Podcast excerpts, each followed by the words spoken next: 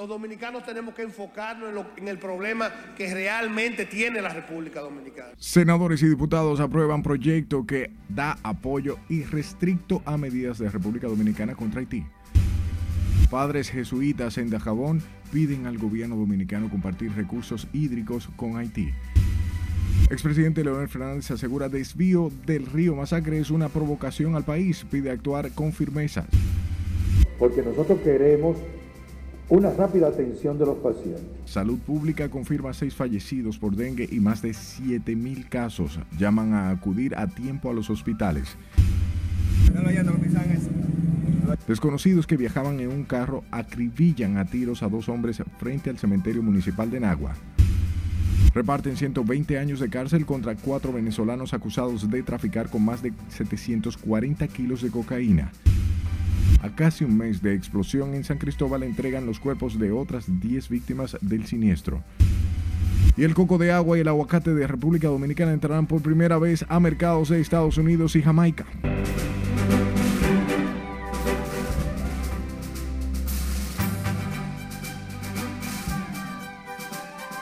Buenas noches, hora de informarse. Bienvenido a esta su emisión estelar. De inmediato comenzamos y lo hacemos en el Congreso Nacional, donde senadores y diputados aprobaron una resolución donde ofrecen el apoyo irrestricto a las medidas de la República Dominicana contra Haití, que van desde el cierre indefinido de la frontera y la suspensión del visado a los haitianos. Le- Lencia Alcántara nos tiene más detalles en directo. Adelante, Lencia, buenas noches.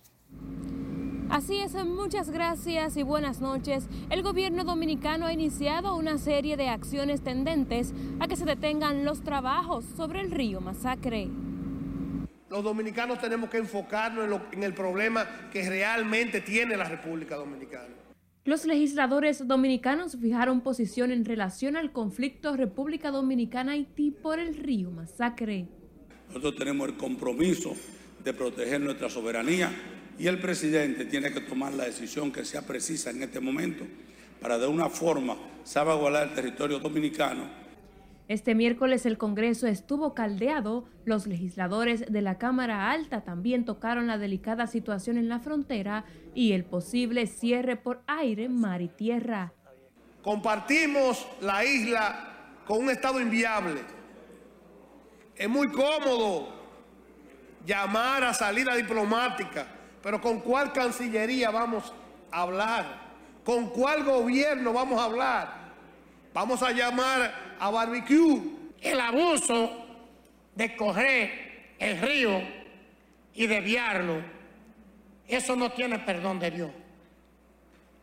Y yo lo que quiero decir es que por qué aguantarle tanta cosa a los haitianos.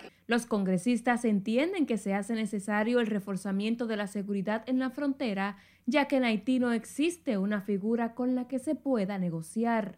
Otros senadores de la oposición piden se investigue documento que permitiría el uso de las aguas del río por la parte de los haitianos. Hay mucha gente hablando de que República Dominicana tiene varios canales y que Haití pudiera tener el derecho también a tener canal. Pero República Dominicana, los canales que tiene son antes de que entren las fuentes de agua haitiana. No pueden hacer lo mismo ellos porque no son sostenibles en el tiempo. La Cancillería Dominicana informó que las obras se realizan entre las localidades Fuerte Libertad y Juana Méndez, con trabajos que según los informes disponibles se hacen de manera manual, algo que indicaría el carácter improvisado de la construcción. El Senado y la Cámara de Diputados aprobaron una resolución en apoyo a todas las medidas tomadas por el gobierno dominicano. Con esta información paso contigo al set de noticias. Gracias, Lensin, por la información. Empresarios y expresidentes de la Suprema Corte de Justicia respaldan el cierre total de la frontera con Haití hasta que los haitianos detengan la canalización del masacre, pero sin cerrarse el diálogo. Nelson Mateo con la historia. La defensa del país está eh, primero que el, que el comercio. Así se refirió el empresario dominicano José Alfredo Corripio al conflicto por el tema del río Masacre. Reconoce que cerrar esa línea limítrofe desde Pedernales hasta Dajabón afectará el comercio binacional, pero considera que la canalización del río es un tema que afecta la soberanía nacional. Para República Dominicana es eh, el volumen de negocio con, Haití es, significativo y muy importante. Eh, pero yo no creo que es una crisis insalvable. Yo creo que yo, yo creo que con el diálogo se puede solucionar fácilmente.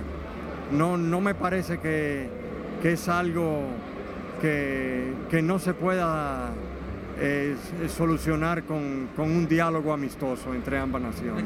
De su lado, el expresidente de la Suprema Corte de Justicia, Jorge Subero entiende que el cierre total de la frontera es una medida extrema que deberá estar acompañada de un proceso de diálogo.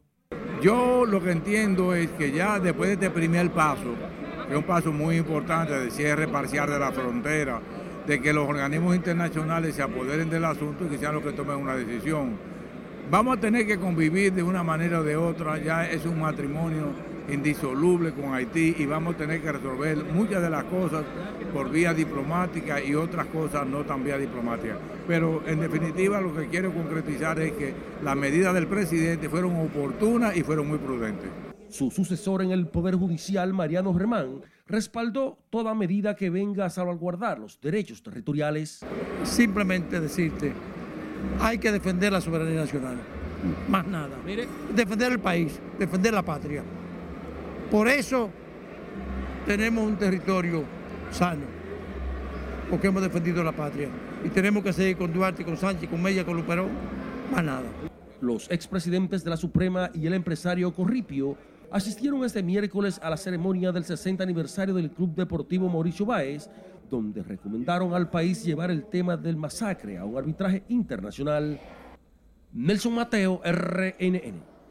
menos de 24 horas para el cierre completo de todos los puntos fronterizos con Haití, personalidades dominicanas llaman a la unidad nacional y advierten no subestimar el sentimiento nacionalista de los haitianos, mientras que la situación comienza a crear tensión entre ciudadanos dominicanos. Nuestros detalles, Laura Lamar. Es probable que algunos pierdan, pero otros van a ganar. El conflicto binacional que ha generado la desafiante posición de empresarios haitianos con los trabajos para desviar el masacre es un problema que la República Dominicana no debe subestimar, según advierte el ex secretario de las Fuerzas Armadas, José Miguel Soto Jiménez. Que pensar que Haití es una amenaza militar para la República Dominicana es una tontería, porque la correlación de fuerzas en todos los órdenes favorece enormemente a la República Dominicana. Ahora, tratar de subestimar la posición con actitud ciudadana, donde hay que encajar el enojo también. Pensar que Haití no es la más grave amenaza, oye bien, eh, parece una contradicción, pero no lo es, que se le ha planteado jamás al Estado Dominicano, es una subestimación que podemos pagar muy caro. De su lado, el vicepresidente de la Fuerza Nacional Progresista, Pelegrín Castillo, llama a la unidad nacional para enfrentar el conflicto y advierte sobre un éxodo masivo de inmigrantes haitianos si se agudiza el problema. Lo que va a pasar, porque un problema tan grande, complejo, no se va a resolver fácilmente. Y este tipo de escenarios ayudan a la definición. Y que los dominicanos tenemos que prepararnos para superar esta prueba como nación unidos y asumiendo también los riesgos que hay que asumir y los costos que hay que asumir. Hay gente que yo veo que están creyéndose la idea de que si se corta el comercio con Haití, bueno, se acaba República Dominicana. Eso no es verdad. Mientras que la situación comienza a crear tensión en ciudadanos consultados por el impacto que temen podría traer tanto al comercio como a la seguridad nacional. Si ellos no ceden a, a lo que le está pidiendo el gobierno dominicano, el gobierno dominicano tiene derecho a poner toda la característica para que eso que ellos quieren hacer que no suceda en ese denominado canal. Claro está, va a afectar al comercio, a muchos comerciantes y a muchos pequeños comerciantes de Haití, gente que no tiene que ver con eso. Claro que es preocupante, porque dime tú, tú una persona que, que tenga su negocito, que esté estable, no le conviene un conflicto, ni al país tampoco, por los millones de turistas que están entrando, ¿tú me entiendes? Es algo que hay que ponerle carta en el asunto. En tanto que en los puntos fronterizos ha sido redoblada la seguridad con el refuerzo de efectivos militares, vehículos y equipos tecnológicos para garantizar la seguridad nacional. Laurila Mar, RNN. A propósito, el expresidente Leonel Fernández expresó que constituye una provocación para República Dominicana la construcción del canal que realizan los haitianos para desviar el agua del río Masacre de Haití. El también presidente del Partido de la Fuerza del Pueblo mostró su rechazo a dicha construcción y externó que el país debe actuar con firmeza ante esa situación. Leonel Fernández entiende que dicha obra debe paralizarse porque vulnera las normas del derecho internacional general y del Tratado Bilateral de 1929. Pasemos a Jabón, donde la crisis que ha generado entre Haití y República Dominicana el desvío de las aguas del masacre a un canal privado mantiene bajo tensión a los residentes de esa provincia fronteriza donde el posible cierre de la frontera recrudecería esta situación. Nuestro corresponsal en la zona, Domingo Boter, con estos detalles.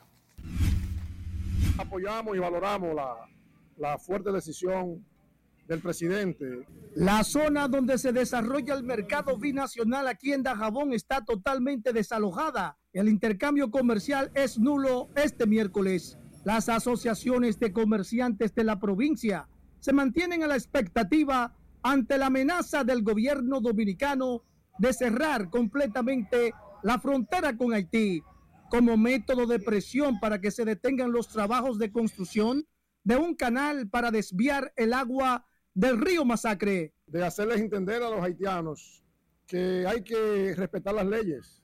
Existe una ley desde muchísimos años donde las aguas de ese río no se pueden eh, dividir, no se pueden distorsionar. Así que nosotros estamos de acuerdo con el cierre de la frontera hasta tanto los haitianos entiendan. La frontera se mantiene cerrada por séptimo día consecutivo este miércoles y la plaza donde se acostumbra a realizar el intercambio comercial permanece despejada. Decenas de camiones cargados de mercancía han quedado varados en este lado de la frontera a espera de que se resuelva dicha situación para poder cruzar a territorio haitiano. La baja está muy fuerte, pero estamos de acuerdo con lo, del presidente, porque a esa solución hay que buscarle una medida, porque está muy correspondiente el caso ese de los haitianos. El jefe de Estado reiteró que las tropas dominicanas están preparadas para defender la soberanía nacional en caso de que sea necesario. En la zona fronteriza con Haití, Dajabón, Domingo Popoter, RNN. Miembros de la Orden Religiosa de los Padres Jesuitas en Dajabón pidieron este miércoles al Estado Dominicano compartir los recursos hídricos binacionales con Haití. El pedido de los religiosos es realizado a raíz del cierre del paso fronterizo por Dajabón en rechazo a la construcción de un canal para desviar el cauce del río Masacre a territorio haitiano. Somos hermanos por el bautismo y somos hermanos porque tenemos el mismo Así que ese trabajo, este esfuerzo que hacemos nosotros de este lado es el mismo esfuerzo que hacen nuestros hermanos jesuitas del otro lado de la frontera. El sacerdote entiende que los haitianos tienen derecho de construir un canal para usar el agua del afluente a su paso por el territorio binacional. Y ante el anuncio del gobierno de que se cerrará este jueves las fronteras con Haití, el Instituto Haitiano, ex diplomáticos y miembros de la sociedad civil califican como muy preocupante la situación debido a que se está violando un convenio que casi cumple 100 años. Margarita Dipré nos dice más en esta historia.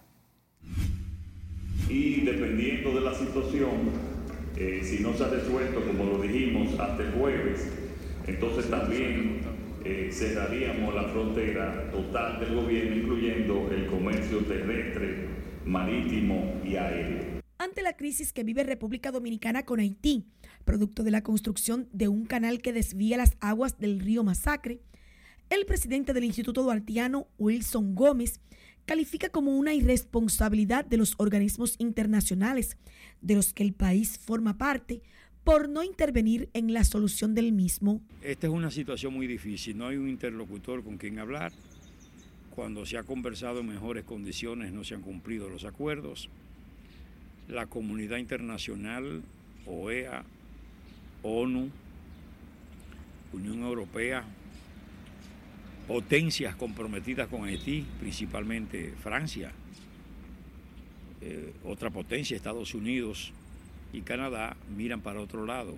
Gómez expresa que no se explica cómo los nacionales haitianos violan un acuerdo en el que se establece que las fuentes acuíferas no deben ser desviadas de su cauce. Porque una situación como la de los ríos está tratada en el artículo 10 de ese acuerdo. Y el asunto es que el caudal de los ríos no puede ser desviado, no puede ser derivado, no puede ser afectado. Y tiene que darse el recorrido de esa fuente acuífera de manera natural, sin dificultad ninguna. El ex embajador de Haití en República Dominicana, Edwin Paraizón, se mostró optimista por la reunión que llevará a cabo la Mesa Hídrica Binacional. Esta reunión de la Mesa Hídrica Binacional es una iniciativa de la Declaración Conjunta del 2021 que permite un espacio de intercambios técnicos entre técnicos de ambos países para que logremos una salida al impasse que hay actualmente en Guanamet, eh, en la zona de eh, Maríbaro. Mientras que el coordinador de la Mesa Nacional para las Migraciones y Refugiados, William Charpentier, hace un llamado a las autoridades de ambos países. A la comunidad, eh, fundamentalmente de Juanamende, a los políticos, a las autoridades de Guanamende, pero también a las autoridades de la República Dominicana, a sentarse en la mesa del diálogo para poder superar dicha situación. Nosotros entendemos desde la Benamí esos tipos de enfrentamientos no contribuye a la paz, al sosiego, a la confraternidad que debe existir entre Haití y la República Hace más de ocho días que la frontera que comunica la República Dominicana desde la provincia de Dajabón con el vecino país de Haití se encuentra cerrada, lo que ha paralizado todas las actividades comerciales entre ambas naciones. Se espera que el gobierno dominicano tome una decisión al respecto. Margarita Dipré, RNN. Y sepa que representantes de Haití y República Dominicana se reunieron en Santo Domingo para buscar una salida al conflicto generado por la construcción de un canal en el territorio del vecino país para desviar el cauce del río Masacre. En un comunicado publicado en la cuenta de la red social X, la primatura de la República de Haití, el Ministerio de Relaciones Exteriores haitiano informó del encuentro pautado de mutuo acuerdo que se realiza a través de la Mesa Binacional Sectorial de Agua de la Comisión Bilateral Mixta. Sin embargo, las autoridades dominicanas no han dado detalles del lugar donde supuestamente se desarrolló dicho encuentro. unas 3.086.000 boletas en el nivel presidencial. Es tiempo de nuestro primer corte de la noche. Cuando retornemos le contamos cuántas boletas imprimió la Junta para las primarias del PRM. Estas auditorías se publican. Además, le contamos cuáles instituciones fueron auditadas según los informes publicados por la Contraloría. No van a sancionar a nadie porque usted vende como compra. Estamos comprando azúcar a 32 y 34. Y sabrá qué dicen los comerciantes ante la advertencia de Proconsumidor a quienes especulen sobre los precios del azúcar. Ya regresamos.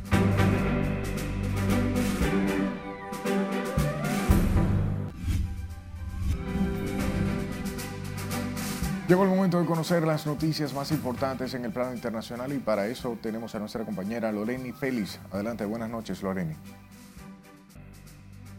Gracias, buenas noches. La esposa del Chapo salió este miércoles de la cárcel tras casi tres años detenida en los Estados Unidos. También la policía capturó al prófugo brasileño que mantuvo dos semanas en vilo a esa nación. Tenemos la información ampliada de esta y otras noticias en el resumen internacional. La policía de Pensilvania capturó al brasileño Danilo Souza Calvacante, que se había fugado hace dos semanas de una prisión en Estados Unidos, donde cumplía una condena perpetua por el homicidio a puñaladas de su pareja en 2021. Según el relato de las autoridades, la detención se produjo silenciosamente en un bosque, después de varias pistas y exploraciones realizadas durante la noche con la ayuda de los equipos terrestres, perros y vigilancia aérea. Según un informe presentado por la ONG Global Witness, al menos 117 personas defensoras de la tierra y del medio ambiente fueron asesinadas en 2022 en todo el mundo. Además, el reporte indica que el 88% de los crímenes tuvieron lugar en América Latina, con Colombia encabezando la lista de países con más ataques mortales dirigidos a activistas ambientales. Defender el medio ambiente a los territorios indígenas se puede pagar con la vida. Entre el 2012 y 2022 se produjeron 1.910 asesinatos de estos activistas en todo el planeta y 7 de cada 10 de ellos tuvieron lugar en países latinoamericanos, según un informe del Global Witness. Bernardo Arevalo anunció que suspendería momentáneamente las mesas de diálogo para la transición democrática con la administración del actual jefe de Estado, Alejandro Giamatei, debido a los constantes ataques de la Fiscalía guatemalteca contra los resultados de las pasadas elecciones. El más reciente, la apertura de 160 urnas electorales por parte de la autoridad judicial sin la aprobación del Tribunal Supremo Electoral. El presidente electo de Guatemala, el socialdemócrata Bernardo Arevalo, exigió la renuncia de la fiscal general Consuelo Porras, un fiscal y un juez, por orquestar un supuesto plan de golpe de Estado. El líder norcoreano Kim Jong-un aseguró este miércoles a Vladimir Putin que Rusia logrará una gran victoria contra sus enemigos durante una visita excepcional a ese país que busca fortalecer sus relaciones especialmente militares. Sin embargo, de momento no se comunicó nada de un posible acuerdo para la entrega de equipo militar a Rusia para apoyar su ofensiva en Ucrania, como Washington mencionó la víspera de esta reunión. Emma Coronel, más conocida por ser la tercera esposa del capo de la droga Joaquín El Chapo Guzmán, salió en libertad condicional este miércoles después de ser detenida en Estados Unidos hace casi tres años por diversos cargos relacionados con el narcotráfico. La Agencia Federal de Prisiones de Estados Unidos confirmó en un comunicado a la cadena estadounidense NBC News que Coronel había sido liberada este miércoles. El rescate del elefante tuvo lugar en Karnataka, un estado ubicado al suroeste de India. En la filmación se puede observar que la retroexcavadora ayuda al animal a salir del hueco. Ya a salvo, el elefante se acerca a la máquina y choca con esta como si estuviera dándole una especie de gracias.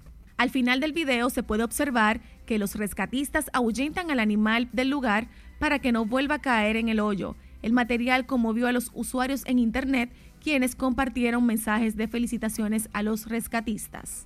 Qué hermoso es poder ver cómo hay personas buenas en todos los lugares y sorprendente que es ver cómo hay animales más agradecidos que muchas personas. Hasta aquí las internacionales, continuamos con la emisión estelar de noticias RNN.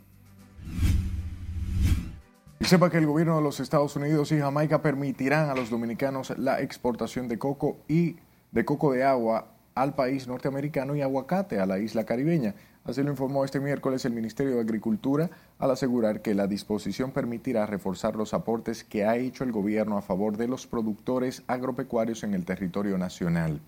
La entidad agradeció los esfuerzos de su equipo de sanidad vegetal y la Oficina de Tratados Comerciales Agrícolas, quienes dieron seguimiento a los temas tratados de exportaciones comerciales.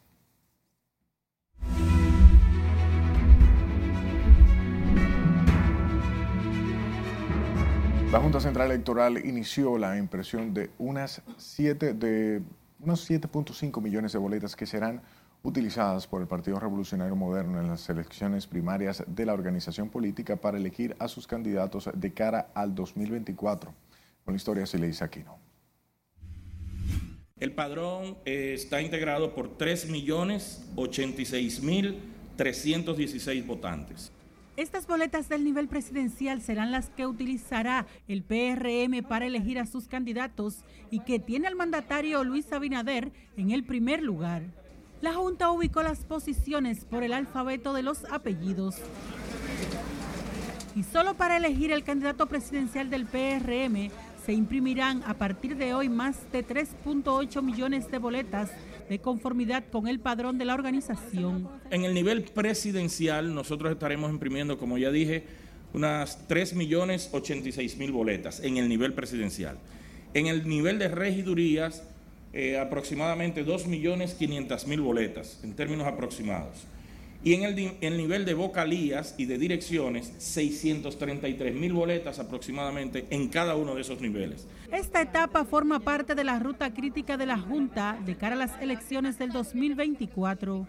El proceso será un piloto para los comicios de febrero en los niveles congresuales y municipales, así como presidencial en mayo próximo. En una casa abierta como es la Junta puedan tener acceso a todas las informaciones. A nosotros nos interesa fundamentalmente transparencia, porque si hay transparencia se genera confianza.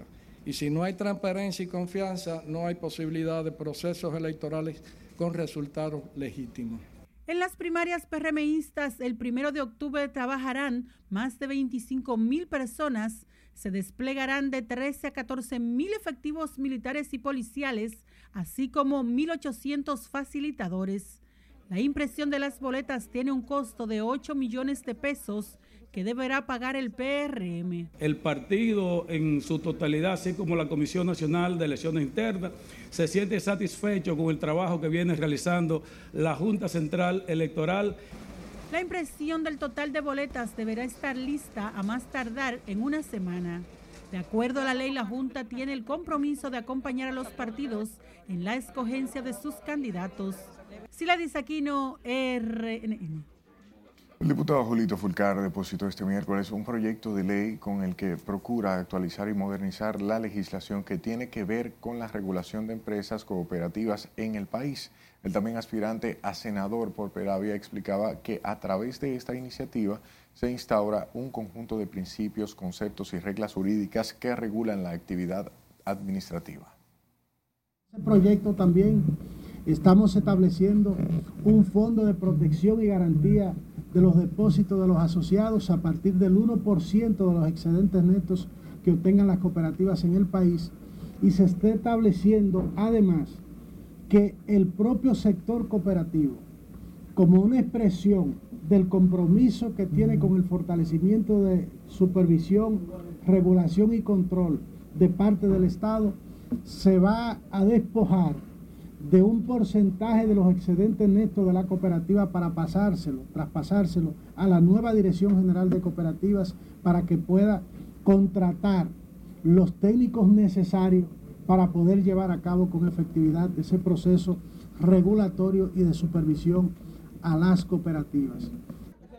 Una rueda de prensa junto a importantes ejecutivos del sector cooperativo, Fulcar aseguró que el proyecto de ley que hoy depositan fortalecerá la institucionalidad del cooperativismo nacional. Por otro lado, el diácono católico y hombre cercano al obispo Víctor Masalles, el periodista José Monegro, dijo hoy que el obispo de Baní no renunció por problemas internos en la iglesia. Monegro aseguró que Masalles es un religioso disciplinado y que respeta la línea de mando de sus superiores. La iglesia tiene dos mil años. Entonces, tú verla como se maneja un partido político dominicano. Es reducir esos dos mil años. En la iglesia son cosas donde funciona el Espíritu Santo, que a veces ilumina la decisión de todos nosotros, de ti también. Entonces ahí no se, por lo menos yo lo veo como inspiración, Dios sabrá, Dios sabrá. Monegro, cercano, colaborador de Masalles, explicó que ha sido su vocación de servicio lo que lo llevó a renunciar al obispo de Baní para irse a Barcelona. Hablamos de la docencia que fue paralizada por tiempo indefinido en un centro educativo de la comunidad La Ceiba en San Juan en demanda del nombramiento de profesores y personal de consejería. Julio César Mateo nos cuenta.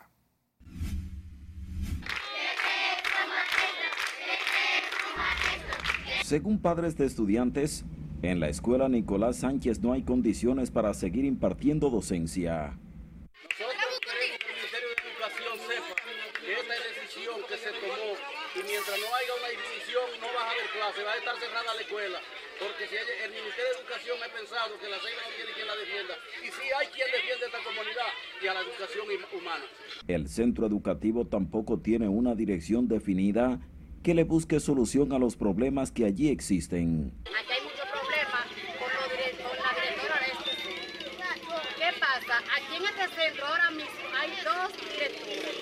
Eso no se puede. ¿Qué pasa? La escuela no va a concurso, porque la escuela va a concurso cuando tienen 100 postulantes o más. La falta de limpieza es otro factor que imposibilita el desarrollo de las actividades educativas en la comunidad La Ceiba. Y también hay que llevar a cabo todos los problemas que hay en el centro. Hay probabilidad de dengue porque hay un agua acumulada hay que ya está verde. Las aulas están todas sucias que no se puede entrar a dar clases porque si el maestro tiene higiene no va a entrar a dar clases en esa aula. Actualmente la escuela Nicolás Sánchez no recibe recursos económicos para adquirir detergentes y otros insumos de limpieza. Se nos han suspendido los, los recursos que le llega a nuestra escuela, con los cuales se le compran los, se compran los materiales gastables que usan los niños a diario, como son papel de baño, eh, servilleta, agua, suape para limpiar, detergente para limpiar los baños y para darle el acondicionamiento a la escuela. Residentes en la comunidad La Ceiba afirmaron que mantendrán cerrado ese centro educativo hasta tanto las autoridades de educación dispongan la solución de una serie de problemas que afectan el proceso de enseñanza. En San Juan de la Maguana, Julio César Mateo, RNN. La Contraloría General de la República informó este miércoles que un total de 19 informes de auditorías han sido publicados en el portal web de la entidad. La información la ofreció el Contralor General de la República, Félix Santana García, que aclaró que la acción se está realizando por órdenes del presidente Luis Abinader en el marco de la transparencia del gobierno. Estas auditorías se publican para potenciar el régimen de transparencia en la gestión pública, de modo que la sociedad dominicana pueda conocer, evaluar, ponderar y ejercer su rol de ciudadanía frente a los funcionarios que administran la cosa pública. Entre las instituciones cuyas auditorías publicadas están en CESTUR, CONANI, SEA, la Dirección General de Desarrollo Fronterizo, INAVIE, Dirección General de Contabilidad Gubernamental, la Fuerza Aérea, el Ministerio de la Administración Pública de Defensa, INAIPI, entre otras. Escuche, Proconsumidor anunció este miércoles que realizará operativos focalizados y serán sancionados los comerciantes que estén acaparando y especulando con el precio del azúcar. Nuestra compañera Margarita Dipré nos ofrece más detalles. En el mercado entero, tú buscas un saco de azúcar, refina y no lo encuentras. Entonces, ¿de quién es la culpa? Ante la advertencia hecha por Proconsumidor, algunos comerciantes expresaron que las autoridades saben quiénes son los sectores que acaparan el producto. El administrador de Rádico Comercial sostiene que los grandes productores son los que tienen el control del azúcar. Ellos tienen un sistema que despachan toda la semana, toda la semana, y esto no había pasado. Si hubieran seguido despachando normal azúcar, no pasa esto que está pasando ahora. Entonces, si hay especulación, están especulando allá, porque el azúcar debe llegar a, a los almacenes para los almacenes especular y no se está especulando ahora. Para Felinginio de la Cruz, en los actuales momentos no se está especulando con los precios del azúcar, tras señalar que el margen de ganancia es muy mínimo. No van a sancionar a nadie porque usted vende como compra. Estamos comprando azúcar a 32 vendiendo a 34. Eso es todo. ¿Le están comprando cómo? A 32 vendiendo a 34. No nada. Donde hay que pagar para bajarla, para subirla. O sea que no es cierto de que los precios están No se está especulando y los precios tampoco han subido. Un saco de azúcar, lo que va de gobierno, ha subido 100 pesos. Otros saludan la decisión de Proconsumidor de hacer que se cumpla la ley. Que está bien porque va en beneficio del bolsillo. Esperemos que amparado en el peso de la ley, eh, pro consumidor, consumidor no use una palabra de politiquería, sino que cumpla, que realmente sanciones hay que sancionar, porque esos artículos de, primera necesidad no se puede jugar con ellos. El Instituto Nacional de Protección de los Derechos del Consumidor anunció este miércoles que a partir del próximo lunes iniciarán una serie de operativos que procuran erradicar la especulación sobre la comercialización del azúcar. Margarita Dipré, RNN. Qué consiste la operación de recompra de bonos por parte del gobierno dominicano y cuáles son los productos que podremos exportar a los Estados Unidos y Jamaica? Otras informaciones económicas con nuestro compañero Martín Adames. Adelante, buenas noches. Gracias y buenas noches. El gobierno dominicano realizó hoy una importante operación de manejos de pasivos al recomprar unos bonos que vencían en el 2026 por otros que vencen en el 2035.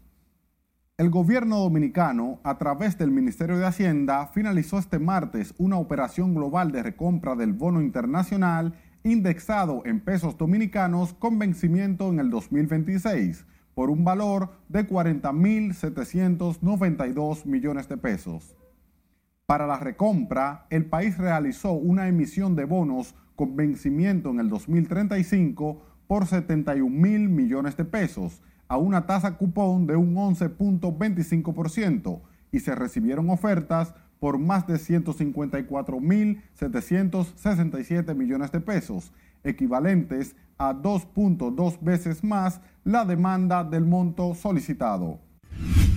El gobierno de los Estados Unidos permitirá a los dominicanos la exportación de coco de agua y Jamaica la entrada de nuestro aguacate. La información fue confirmada por Ibrahim Shakir, jefe del Servicio de Inspección Sanitaria y Plantas y Animales de los Estados Unidos, mediante una comunicación dirigida al Departamento de Sanidad Vegetal del Ministerio de Agricultura de la República Dominicana. El ministro de Economía, Planificación y Desarrollo, Pavel Isa Contreras, resaltó la eficacia de las políticas implementadas por el Estado para contener el ritmo de crecimiento de los precios a través de subsidios a los alimentos y comestibles y una política monetaria restrictiva. El ministro explicó que para el cierre del año se espera una tasa de inflación aproximadamente de un 4%, lo cual es considerado un nivel normal para el país, y estima que en el segundo semestre del año se experimente una mayor actividad económica. Dos productos más que entrarán a los mercados de Jamaica y los Estados Unidos. Esto es una gran noticia para nuestros productores y exportadores. Hasta aquí las económicas. Continúe con la emisión estelar de Noticias RNN. Vamos a otra pausa comercial. Al volver, detalles sobre el asesinato de dos hombres en Nagua a la salida de un velatorio.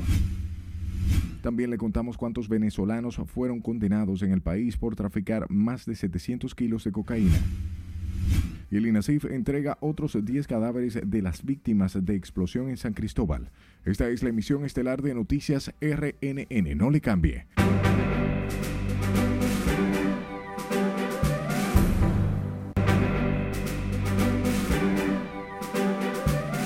En los últimos días, agentes de la policía han abatido en presuntos enfrentamientos de disparos en diferentes puntos del país. Al menos tres hombres acusados de homicidios y asaltos, alterando la convivencia de la ciudadanía. La medida ha encontrado el respaldo de quienes temen ser víctimas de antisociales y manifiestan el deseo de vivir en paz sin temor de ser asaltados o violentados por delincuentes. Con la historia de Scarlett Richard. Que le den para abajo y que haga la cosa mal hecha. Y el que no la haga, que lo den tranquilo. Convivir sin miedo es el mayor anhelo de la población en República Dominicana. Debido a los homicidios y asaltos que se registran en el país, la Policía Nacional ha declarado la guerra a los antisociales a través del patrullaje preventivo y la persecución de delincuentes. Es algo cuestionable, pero muchas veces es necesario hacerlo, porque son personas que están causando daño a la sociedad. Y hay que tratar de buscar la forma de controlar esos tipos que son de por sí incontrolables de alguna forma. Que no sea la forma más adecuada, bien, pero es una forma. La policía tiene que hacer su trabajo. El delincuente que está haciendo su fechoría, lamentablemente, tiene que resolver ese problema. Porque que no se puede eh, aceptar que un grupito de delincuentes, quien sea, el barrio que sea, el pueblo que sea, tenga en su sobra un barrio. Eh, lo que pasa es que eso viene de familia. Esta semana, un presunto delincuente cayó abatido en un enfrentamiento con agentes policiales de Santiago y la Dirección Regional Norte de Puerto Plata. Juan de Dios Gómez López, alias Juancito, de 26 años, era buscado por cometer al menos tres homicidios, entre estos el del subdirector de transportación de la Corporación de Acueductos y Alcantarillados de Puerto Plata, Juan Michel Vázquez González, en un hecho ocurrido el 25 de junio del año en curso. En realidad la policía ha actuado de una manera correcta porque que 10, 15, 20, 50 delincuentes no pueden poner a 12 millones de habitantes de rodillas. En consecuencia, las medidas que está tomando el gobierno son correctas. La Policía Nacional también informó de la muerte de un reconocido sicario que era buscado por cometer al menos seis homicidios y herir de bala a 14 personas en distintos hechos. De acuerdo con el informe del Cuerpo del Orden, José Manuel Hernández Flores, alias Cacón, cayó abatido el lunes al enfrentar a tiros a una patrulla que le daba seguimiento en el sector La Venta del municipio Santo Domingo Oeste. La opinión mía es que deberían no de, de matarlo solamente, sino de salir a buscarlo a su propia casa. Otro supuesto delincuente que era buscado mediante orden de arresto por distintos hechos delictivos y criminales cayó abatido el fin de semana al presuntamente enfrentar una patrulla en el residencial Villa Progreso del sector Mano Guayabo. Joandri Cordones Pérez, también conocido como Buche, el Dañao y el Azote de Caballona, falleció mientras recibía atenciones médicas en el Hospital Vinicio Calventi. Pese a los esfuerzos de las autoridades en sectores vulnerables y zonas exclusivas del país, la ciudadanía continúa siendo víctima de los desaprensivos que se mantienen al acecho para asaltar a las personas, por lo que el director del Cuerpo del Orden ha advertido que no existe posibilidad de que se pueda negociar con delincuentes desde la institución sin que haya drásticas consecuencias. Es Carelet Guillardo, RNN. En un carro ultimaron de múltiples balazos la tarde de este martes a dos personas frente al cementerio municipal de Nagua, provincia María Trinidad Sánchez. Las víctimas fueron atacadas después de dar un pésame a un amigo a quien se le murió su madre.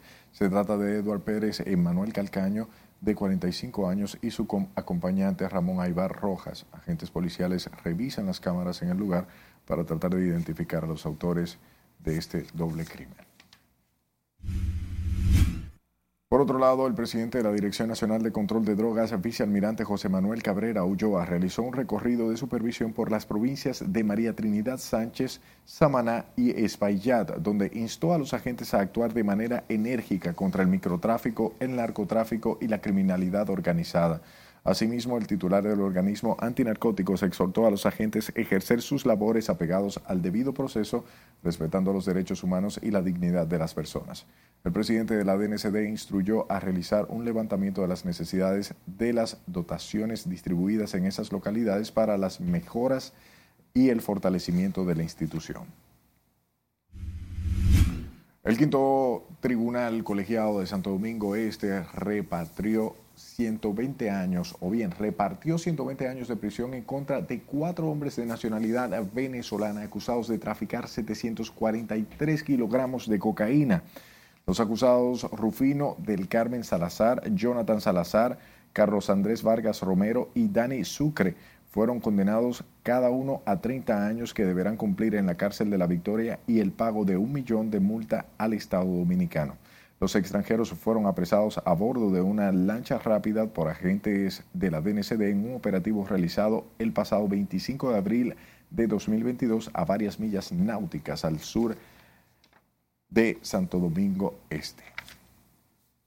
El Tribunal de Atención Permanente de Dajabón aplazó el conocimiento de la medida de coerción contra seis miembros de una supuesta banda implicada en el cuádruple asesinato ocurrido en la comunidad Aminilla, en Dajabón. El conocimiento de la medida se realiza el próximo lunes 18 del corriente mes en el Palacio de Justicia de la referida provincia. La medida de coerción se aplazó debido a que, en principio, se habría dicho que los imputados tendrían abogados privados, pero finalmente serán asistidos por la Defensoría Pública. Cambiamos de tema. El Ministerio de Salud Pública reveló este miércoles un aumento de las muertes y contagios por dengue en el país, situación que mantiene bajo alerta epidemiológica a la población por la letalidad de la enfermedad. Y como nos cuenta Lady Calderón, en esta historia, de acuerdo con los datos oficiales, a la fecha hay más de 7.000 casos activos de personas contagiadas con el virus.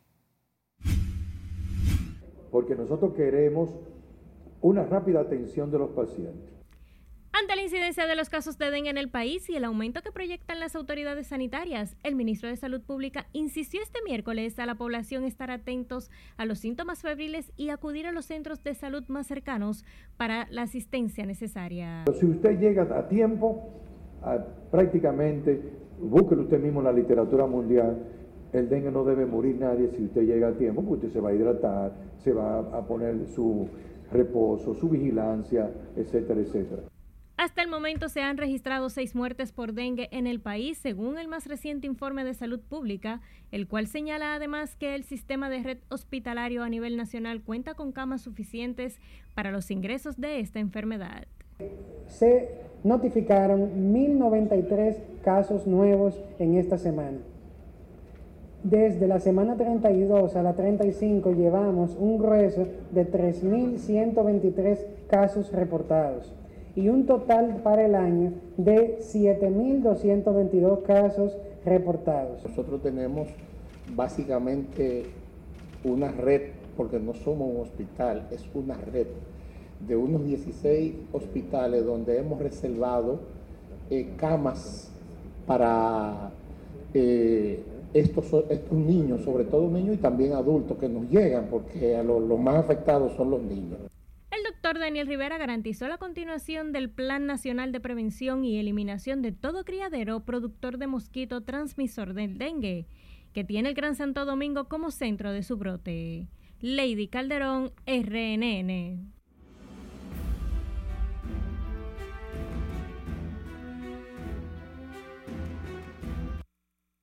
Escucha, el Instituto Nacional de Ciencias Forenses entregó este miércoles los restos de otras 10 personas fallecidas durante la explosión registrada el pasado 14 de agosto en una zona comercial de San Cristóbal. Las autoridades detallaron que fue completado el proceso de la ADN de los 20 levantamientos de personas que faltaban por identificar. Este martes falleció otra de las víctimas de la fatal explosión, sumando un total de 38 las personas muertas por el siniestro. Sepa que las autoridades identificaron como Ramón Luis Cabrera Pérez, de 42 años, residente en Santo Domingo, el hombre encontrado calcinado dentro de una jipeta en San Pedro de Macorís. Tras el levantamiento del cuerpo con quemaduras en 100% de su superficie corporal, fue llevado al Instituto Nacional de Ciencias Forenses que opera en el Hospital Docente Dr. Antonio Musa en San Pedro de Macorís. La Policía Nacional y el Ministerio Público han asumido la investigación de la muerte de Cabrera Pérez, encontrado totalmente calcinado en el interior de una jipeta Lexus en la carretera Mella, próximo al cruce de San José de los Llanos.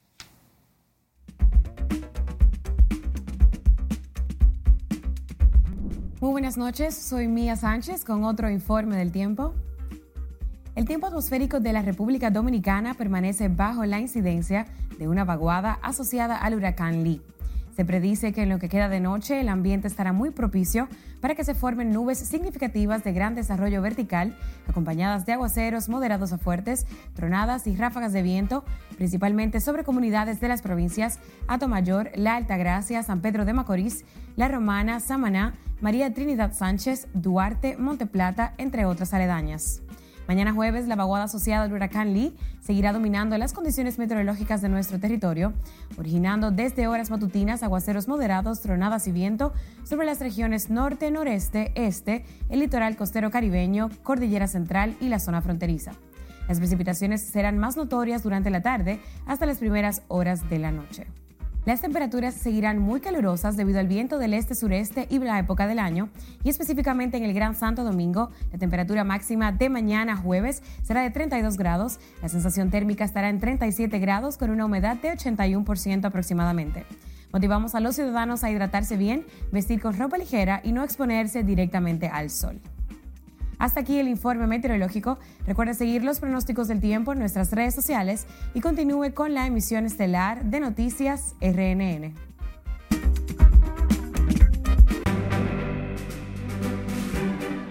Llegó el momento de nuestro último corte de la noche. Al regreso, Lidom realiza sorteo de novatos 2023.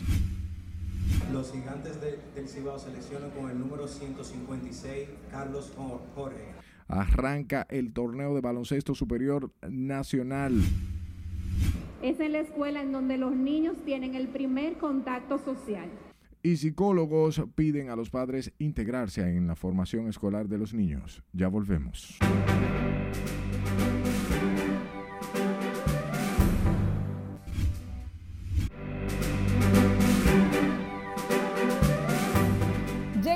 De los deportes en Noticias RNN. Atención porque la Liga Dominicana realizó esta noche el sorteo de novatos 2023. Los Leones del Escogido eligieron a Junior Caminero como la selección número uno. Los Toros del Este luego tomaron al receptor Tyro Liranzo. Las Estrellas Orientales al torpedero Hansel Luis de Arizona. Los gigantes del Cibao seleccionaron al infielder Carlos Jorge de los Rojos de Cincinnati. Las Águilas Cibaeñas tuvieron la quinta selección y tomaron a Rafael Morel de los Cachorros de Chicago. También los Tigres del Licey tomaron al receptor Samuel Basallo y lo hicieron su primer pick. Vamos entonces a continuación con un corte de la familia de Junior Caminero, prospecto número uno de los Rays de Tampa Bay. Muy nerviosa. Anoche no dormí, emocionada y dándole gracias a Dios por tanta misericordia. De verdad que sí. Papi Caminero, cuénteme la emoción de ver a su hijo ya convertido en todo un hombre y ser el centro de atención esta noche. Bueno, primeramente gracias a Dios por esta bendición y contento, pujé mucho ahí. Y ya usted sabe, esto es una batalla que viene hace muchos años.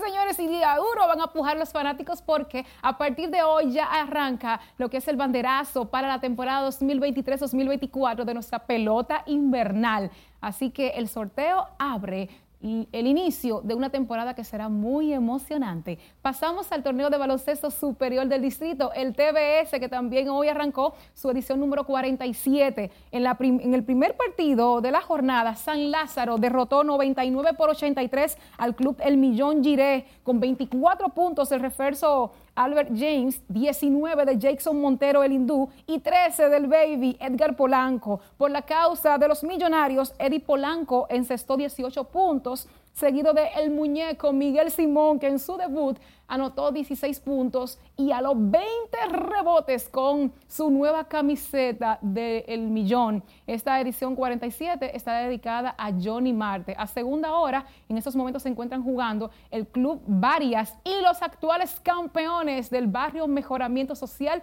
el Club Bameso. Pasamos rápidamente con un tema también de la pelota dominicana, pero concerniente a Águilas Ibaeñas y a, las, y a los Tigres del Licey. Van a jugar una serie en el City Field de Nueva York, en la casa de los Mets.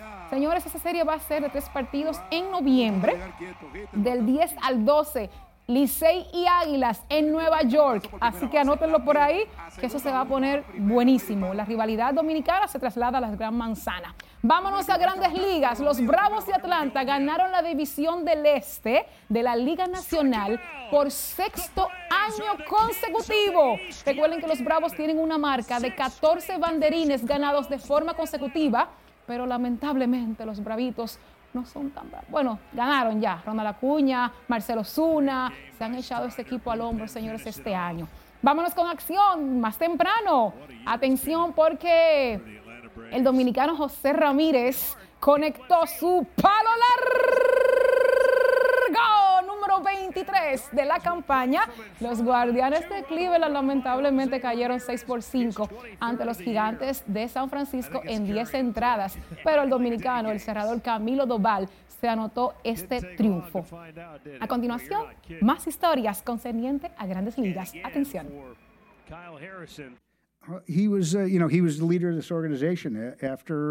En las grandes ligas, los Nacionales de Washington anunciaron una extensión de contrato con su gerente general Mike Rizzo. Los Nacionales han acordado una extensión de contrato con el gerente general y presidente de operaciones de béisbol Mike Rizzo, anunció el equipo este miércoles. El paso de Rizzo por los Nacionales se remonta al 2006, cuando se convirtió en la primera contratación de la familia Lerner. Bajo las ordenanzas de Rizzo, entre el 2012 y el 2019, los nacionales ganaron cuatro títulos de la División Este de la Liga Nacional y su primer título de Serie Mundial en el 2019. Kevin Porter Jr. walked out of the 17 Pasamos a la NBA. El armador de los Rockets de Houston, Kevin Porter Jr., provocó a su novia una fractura en la vértebra del cuello y un corte sobre su ojo derecho, revelaron los fiscales durante la lectura de cargos. Porter está acusado de un delito grave de agresión y estrangulamiento en relación con el incidente del lunes pasado en un hotel en Nueva York. El jugador de 23 años no estuvo obligado a hacer declaratoria de culpabilidad durante su breve comparecencia ante el tribunal. En el fútbol, el centrocampista francés Paul Pogba admitió ante la Juventus que tomó algunos suplementos nutricionales sin saber que contenían testosterona. El jugador dio positivo a una prueba antidopaje, por lo que le espera una suspensión de cuatro años. Pogba está a la espera del resultado de su muestra B, que debería llegar antes del fin de semana, pero se espera que también sea positivo. Bueno, bastante difícil la tiene el francés Pogba, pero peor aún la tiene Kevin Porter Jr. porque desde ya los Rockets de Houston están anunciando que están buscando despedir, cambiarlo, cambiarlo y tienen un contrato Elliot de unos 82 millones de dólares y cómo verdad pierden la cabeza esos atletas cuidando, óyeme, su bienestar por un momento de ira y no, no debe de golpear a nadie. Es, mucho dinero y parece que cuando tienen mucho se le olvida Lamentablemente. Muchísimas gracias, Joana, por estas informaciones. Nosotros hablamos ahora de los especialistas en el área de la salud mental, quienes hacen un llamado a los padres a criar sus hijos en valores con el fin de evitar el bullying, una de las principales causas de suicidios en infantes y adolescentes a nivel mundial. Con estos detalles, Lencia Alcántara. Entendemos que es una causa que nos afecta a todos. La crianza en valores es el punto de partida de una sociedad sana Así lo plantea la psicóloga Leslie Amel, quien también precisó que la integración de los padres en el desarrollo y formación escolar es fundamental, ya que en los centros educativos son los principales focos de bullying, según la especialista. La escuela es el laboratorio de la sociedad. Es en la escuela en donde los niños tienen el primer contacto social. Y creo que si nos enfocamos en tener escuelas donde prime la inclusión, la solidaridad y el buen trato, esto tendrá un impacto social importantísimo a largo plazo. De su lado, la doctora Sara Guerrero afirma que el acoso es una de las principales causas de depresión en niños, terminando en finales lamentables y en muchas ocasiones en muertes, flagelo que entiende debe frenarse con el apoyo de todos los sectores de la sociedad. Nuestro deber como sociedad es comprometernos con nuestros niños a educarlos en los valores universales de amor, de respeto, de honestidad, empatía y justicia. Las especialistas se expresaron respecto a la problemática en el lanzamiento de la campaña El peso del bullying, iniciativa del grupo CCN, donde invita a todos a unir sus voces contra la problemática a través del arte y diseño Lenzi Alcántara, RNN. La Federación Dominicana por los Derechos de los Animales solicitó al presidente Luis Abinader a crear, mediante un decreto, la Dirección General de Protección Animal con el objetivo de desarrollar las investigaciones, seguimiento y procesamientos de los casos de maltrato animal y de que ese organismo sea el responsable del destino de los animales rescatados. Loren Solano, presidenta de FEDA, expresó que el Departamento de Protección Animal del Ministerio Público nunca ha cumplido su rol correctamente por falta de recursos. Un organismo que por decreto se puede crear y que regule, investigue, procese y rescate a esos animales acompañado del Ministerio Público, porque el Ministerio Público no tiene las herramientas, no tiene los recursos y tiene muchos temas que para ellos son más importantes. Informan que durante el periodo 2018-2020 el Ministerio Público recibió unas 2.469 denuncias de maltrato animal que fueron encabezadas por fundaciones y rescatistas en todo el país. Y con esta información finalizamos por el día de hoy. Agradecemos siempre su atención. Pase feliz resto de la noche.